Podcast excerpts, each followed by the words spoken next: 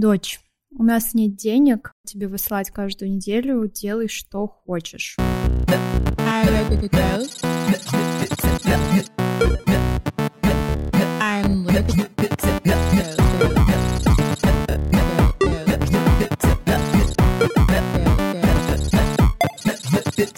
I'm ready go. Hello, guys! Это новый выпуск подкаста «Между пикселями». Меня зовут Катя, я веб-дизайнер. Это полезный подкаст о дизайне для дизайнеров, который поможет поднять чек, уровень и стать востребованным.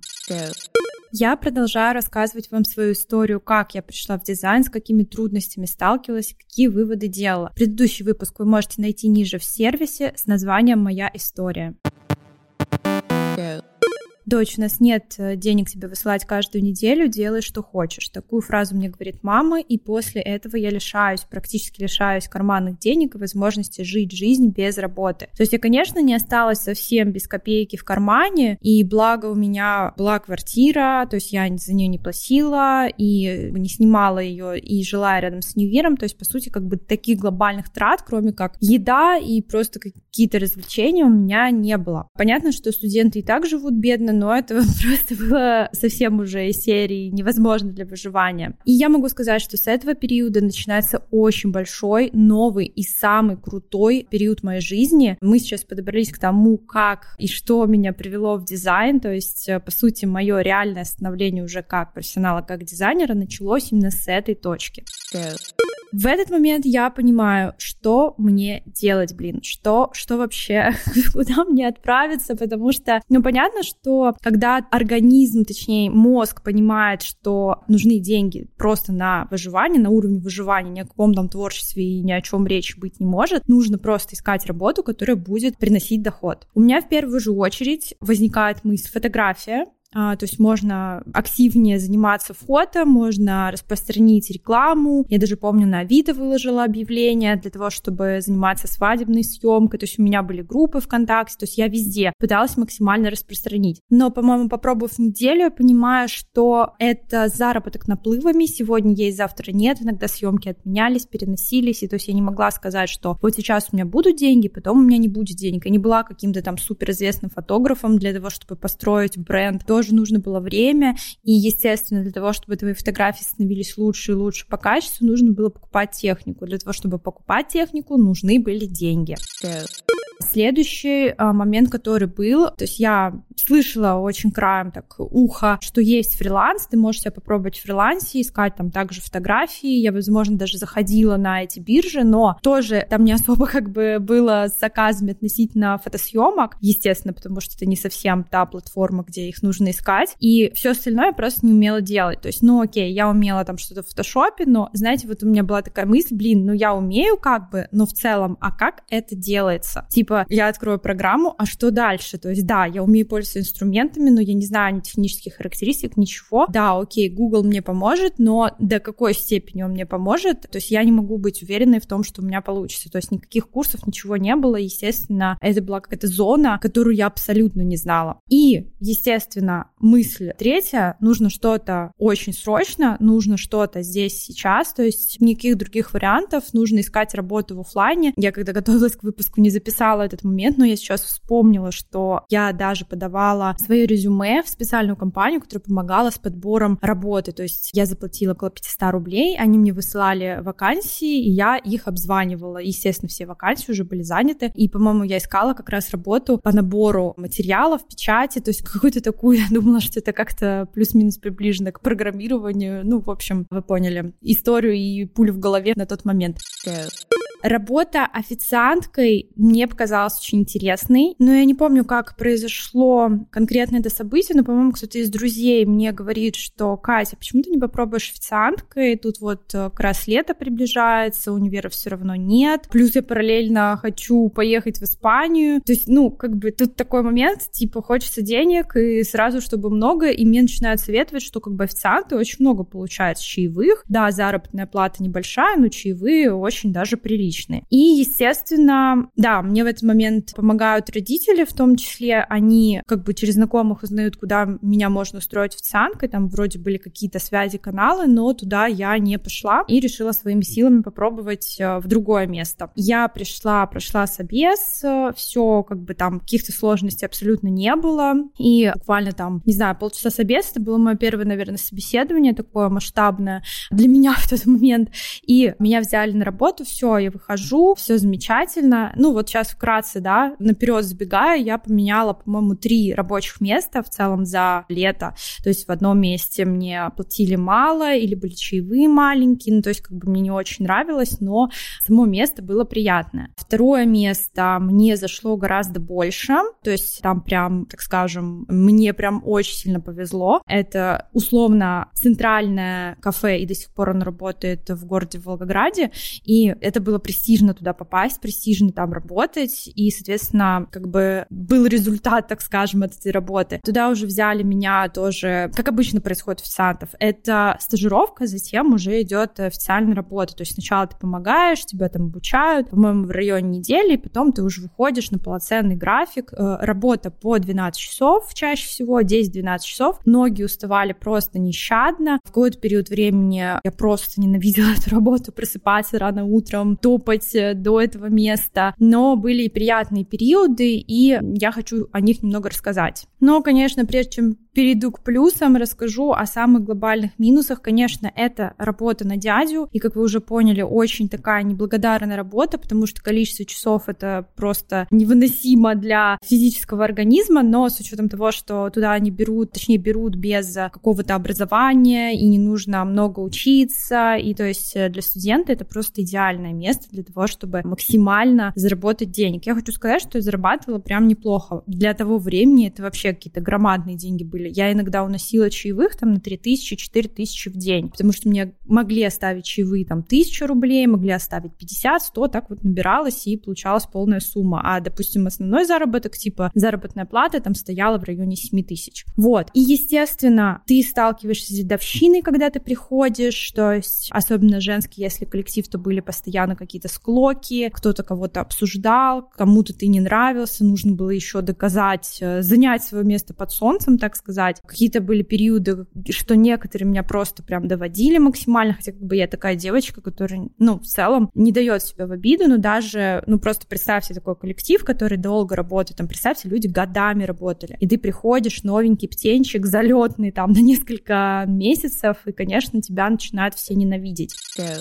И вот эта дедовщина, конечно, она очень неприятная, но при этом я познакомилась с замечательными ребятами, которые впоследствии стали моими друзьями. И то есть, ну, был период, когда было все классно, замечательно, и в какой-то момент ты все равно находишь подход к этим мигерам, не знаю, как их назвать, и все у вас складывается, и все замечательно, ты начинаешь работать в спокойном режиме, приходить с утра довольный, с улыбкой, и я заметила, что когда, конечно, ты меняешь свое настроение, то и чаевые их становится больше. И, кстати, а, лучше всего работать с утра, нежели вечером. Хотя многие считают, что когда ты работаешь вечером, все выпивают, начинают оставлять чаевые. На самом деле это не так. Самое главное — это зарядить человека на день для работы в будничные дни. И если ты это делаешь хотя бы элементарно улыбкой своим отношениям, то люди тебе оставляют чаевые. Вы не представляете, насколько сильно влияет настроение официанта на его чаевые. Так вот, что мне это дало? Да, несмотря на то, что были минусы, да, понятно, мне это дало дало деньги, но это дало гораздо больше, чем деньги. Это дало клиентоориентированность, потому что я могла найти подход к разным людям, я училась видеть разных людей, я училась понимать и считывать эмоции, я училась находить подход. То есть это вот, знаете, такое автоматическое разделение по психотипам происходило. Кому-то можно было подойти и э, общаться в одном тоне, кому-то можно было подойти и общаться в другом тоне. То есть здесь у меня прям прокачалась вся эта история. И я понимала, понимала, что в первую очередь люди это не просто не пришли вам деньги принести, они ваши клиенты. Плюс мне очень хороший а ментор попался на работе официантом,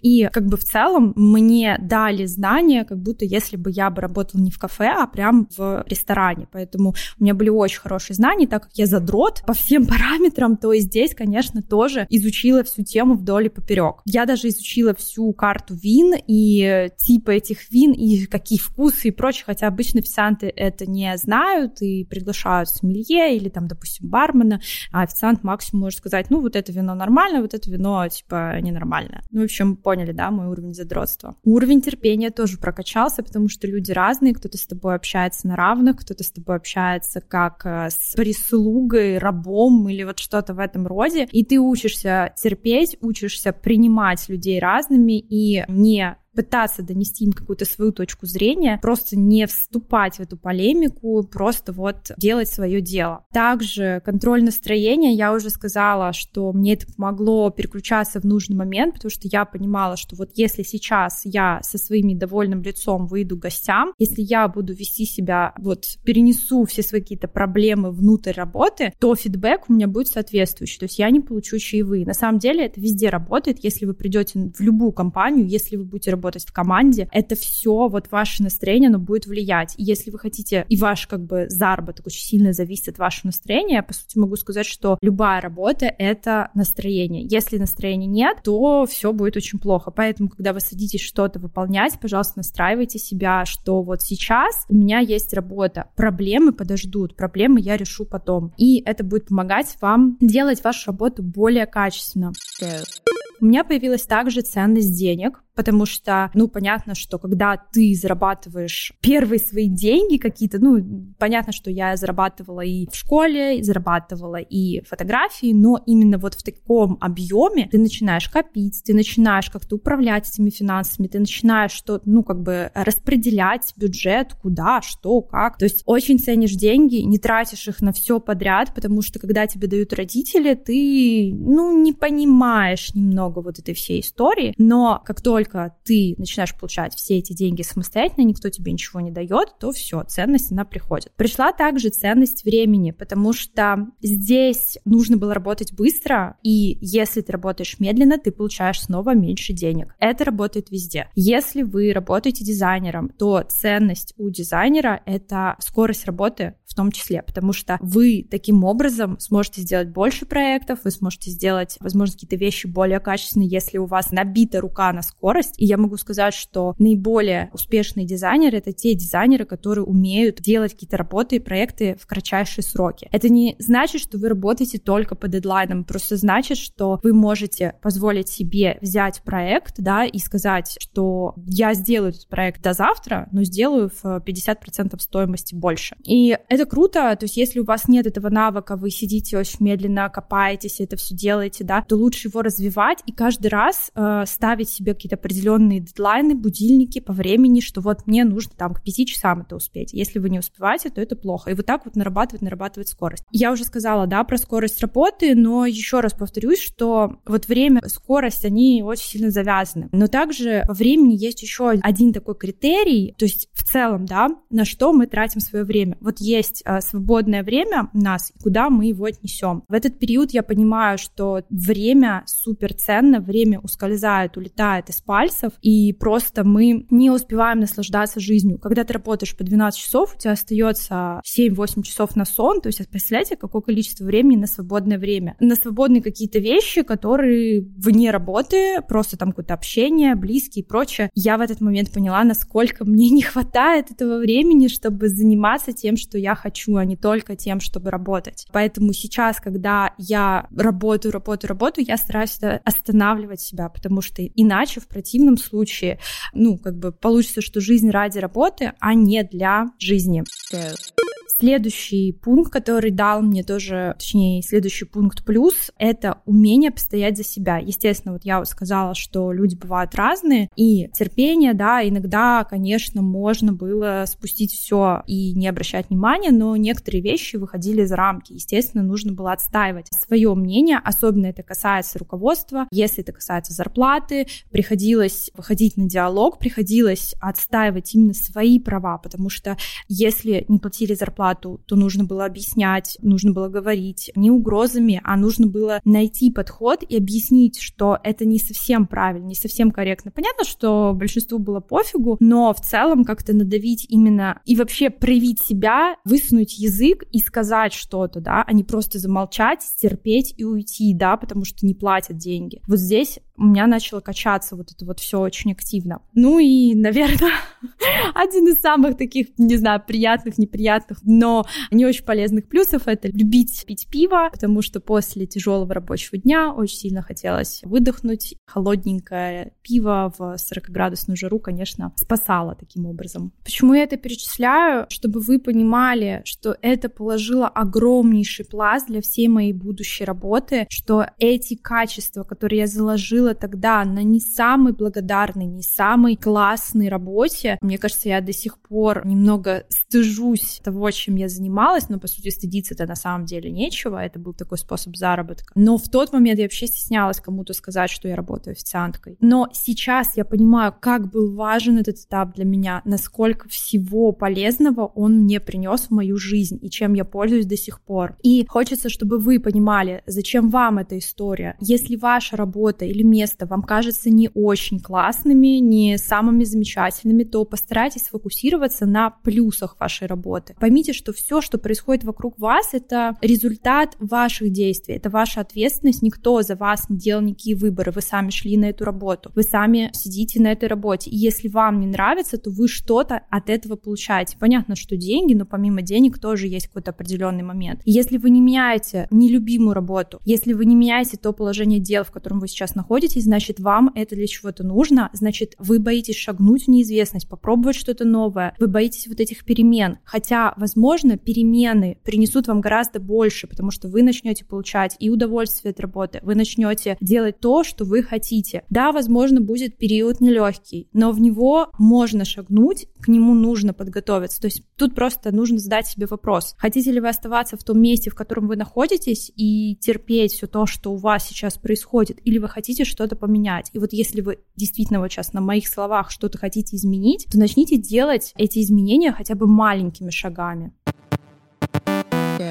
Ну вот я как бы по сути, получается, отработала в первом, во втором кафе, да, во втором кафе дольше всего, и как бы условно поднялась по карьерной лестнице, но я уже не помню, по какой причине я ушла в третье кафе. То есть, по-моему, я съездила в отпуск. Кстати, да, я накопила на Испанию, я съездила в отпуск. Это было мое первое путешествие в Европу. Я сразу захотела приехать в Испанию, потому что это было невероятно. И после а, этого, по-моему, да, я вернулась, и мне пришлось устроиться в другое место, довольно популярное, то есть там были концерты, знаменитости и так далее, но меня не взяли нормально вот как бы официантом, а меня взяли помощником помощником официанта. Единственный плюс, который там был, там кормили на рабочем месте, но во всем остальном были сплошные минусы. Чаевых мне не доставалось, потому что все доставалось официанту, и они не считали нужным делиться своими деньгами. Интересно, услышат ли когда-нибудь в подкасте люди, которые работали тогда со мной? Хм. Но оставим этот вопрос риторическим. На самом деле, как бы было супер обидно, ты отпахиваешь очень много времени, но ты не получаешь вообще ничего. То есть представься, ты работаешь по 12 12 часов, валишься с ног, и тебе не платят. Но это еще не все. Когда я собралась оттуда потом уйти, и я сейчас расскажу,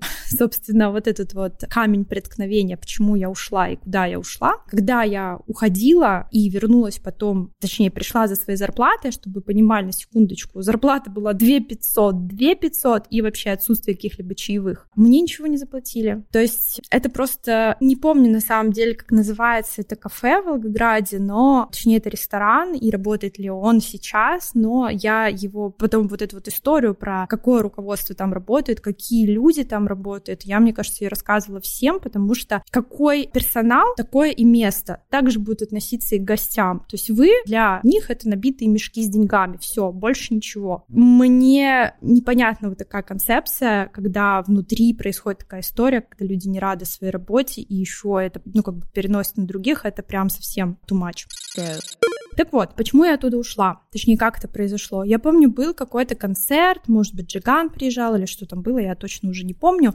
И я снова была помощницей официанта, помогала, носила, убирала, то есть даже принимала заказы. По сути, официант нифига ничего не делал, делала все я. И был какой-то столик, который просто со мной разговорился, начали там говорить о том, что, блин, мы вот тоже когда-то работали официантами, мы очень понимаем, и вот э, сейчас мы здесь сидим, и вообще на все классно, замечательно. То есть они начали мне давать какую-то мотивацию, что... То есть это вообще какой-то знаковый день был, э, какой-то супер странный. Этот столик начинает мне давать мотивацию, что как бы все изменится, и сейчас ты официантка, потом твоя жизнь явно повернется на 180 градусов, и просто это тебе даст огромное количество всего. Я просто не верила своим ушам, потому что, конечно, ты стоишь без денег. Ну, я не скажу, что я расстроена, естественно, я хорошо общалась с гостями, со всем остальным, но, тем не менее, вот это как-то мне дало, что ли, надежду, что моя жизнь как-то изменится и направится в другое направление. Рядом сидящий столик всю эту историю слышит, разговор и так далее. А, я, причем, разговариваю с гостями и делюсь тем, что да, я вообще как бы вот умею работать в фотошопе, я умею делать то, все. Они мне, конечно, задают вопрос логичный, почему ты вообще работаешь тогда официанткой, если у тебя есть такие навыки, и другой стол слышит, мужчина с другим столом слышит вот этот весь разговор и говорит, а приходи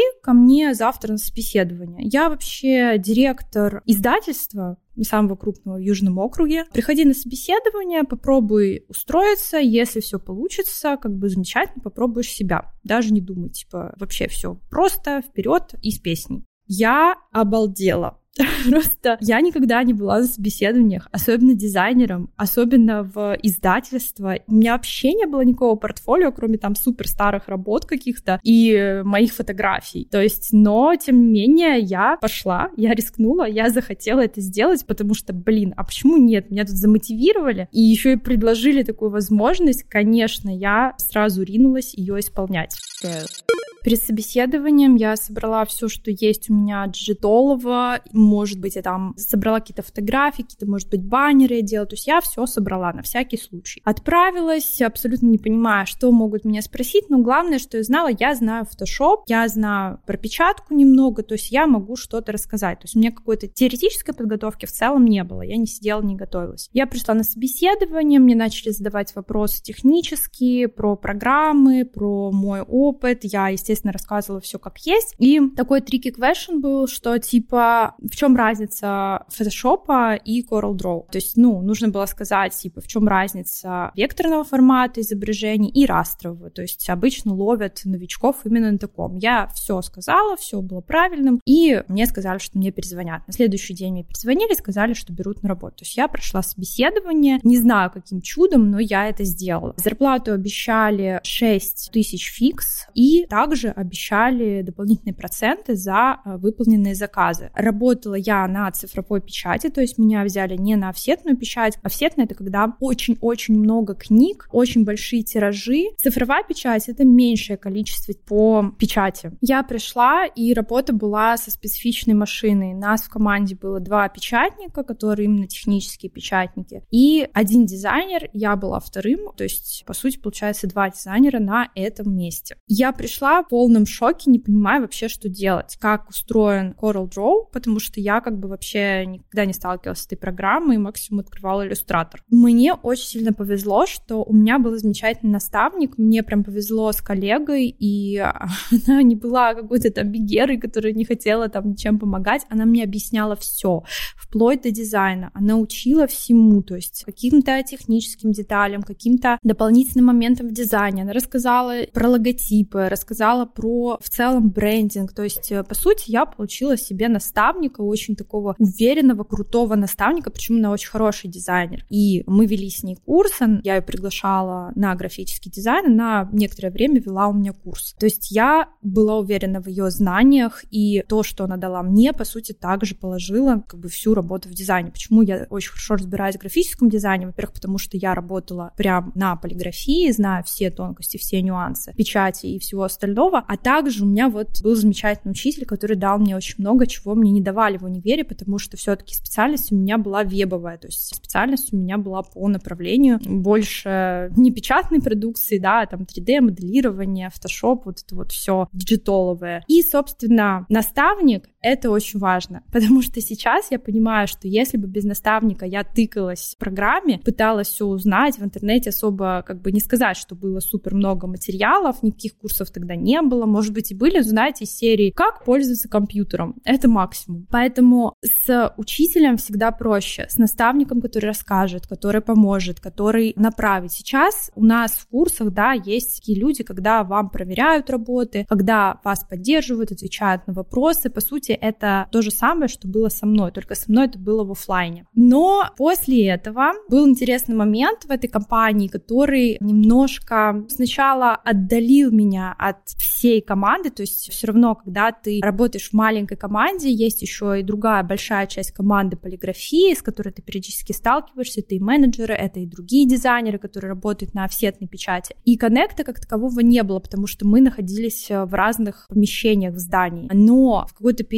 случается то, что случается, и, собственно, происходит сначала отдаление, а потом сближение, появление коллег, друзей и вот такого камерного, приятного общения, классного, дизайнерского. Ну, случается, что случается обычно в женских коллективах? Конечно же, сплетни. Сплетни — это то, что многие любят смаковать. Прямо обсуждать, придумывать какие-то интересные и неинтересные версии, то есть свои строить картины. Я всегда училась в мужских коллективах, я всегда, ну, как-то не знаю, не было у меня таких моментов, я, в принципе, не сталкивалась э, с кознями, сплетнями, с такой всей темой, и, конечно, когда ты попадаешь в очень большой коллектив, женский коллектив, где все разного возраста, разного, получается, воспитания, то происходят такие моменты. В общем, я узнаю через, опять же, свою коллегу по работе, что я попала в эту компанию через постель. В этот момент, когда я это узнаю, у меня просто шок, мягко скажем, у меня отвалилась челюсть, челюсть. Просто представьте себе, попасть в полиграфию через постель. Насколько они не уверены в моих силах и способностях, это очень сильно ударило по самолюбию, потому что я делала свою работу хорошо, я не делала какую-то прям, знаете, отвратительную фигню, то есть у меня все равно, хоть и вырабатывалась насмотренность, я, конечно, не была профессионалом-дизайнером, но все равно это было максимально неприятно, потому что никто, неужели никто не мог поверить, что я просто пришла, прошла собеседование, подала свое портфолио, и меня просто